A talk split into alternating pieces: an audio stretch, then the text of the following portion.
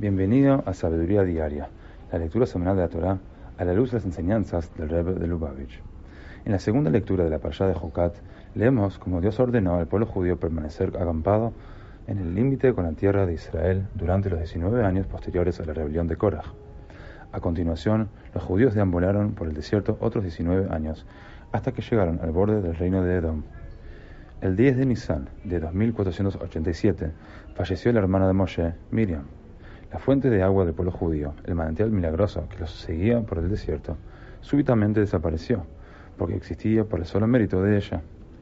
Dios luego lo restauró para el pueblo judío, el mérito de Moshe. Dice el versículo, la al Moshe La comunidad no tenía agua, por lo que se congregaron contra Moshe y Aarón. Explica Hasidut que el alimento nutre al cuerpo, pero el cuerpo necesita agua para absorber los nutrientes de aquel.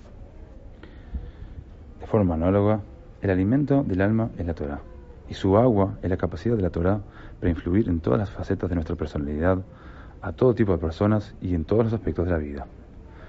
Cuando la existencia del pueblo judío en Egipto se halló amenazada, fue Miriam quien aseguró el surgimiento de una nueva generación que habría de continuar la misión de Dios alentó al pueblo judío a seguir engendrando hijos y salvó a los recién nacidos del decreto del faraón. Sus esfuerzos por asegurar que la Torah continuara fluyendo hacia la siguiente generación dieron origen al manantial que existía por su solo mérito. Cuando falleció, Moshe tuvo que asumir el papel de Miriam. Esto nos enseña que cuando otros judíos se hallan en peligro físico o espiritual, debemos ir en su ayuda, incluso ofreciendo un tipo de asistencia que no sea nuestro fuerte. Cuando ayudamos a los demás, Dios a su vez nos ayuda en todas nuestras necesidades.